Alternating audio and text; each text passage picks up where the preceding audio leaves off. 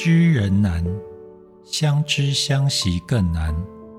在《吕氏春秋》有一段，讲孔子周游列国，来到陈国与蔡国之间，因兵荒马乱，旅途困顿，三餐以野菜果腹，大家已七日没吃下一粒米饭。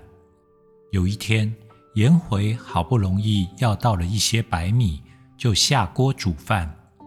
煮快熟时，孔子看到颜回掀起锅盖，抓些白饭往嘴里塞。孔子当时装作没看见，也不去责问。饭煮好后，颜回就请孔子进食，孔子就假装若有所思地说：“我刚才梦到祖先来找我，我想把干净还没人吃过的米饭，先拿来祭祖先吧。”颜回顿时慌张起来，说：“不可以的，这锅饭我已经先吃一口了，不可以祭祖先了。”孔子问：“为什么？”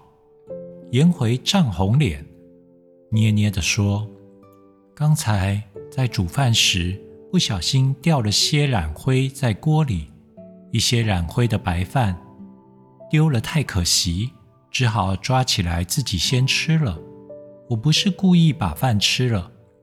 孔子听了恍然大悟，对自己的观察错误反而怀旧，抱歉地说：“我平常对颜回已经最信任，但仍然还会怀疑他。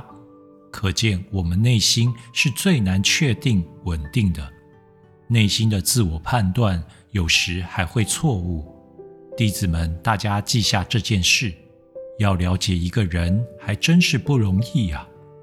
所谓知人难，相知相惜更难。凡事必从上下、左右、前后各个角度来认识辨知。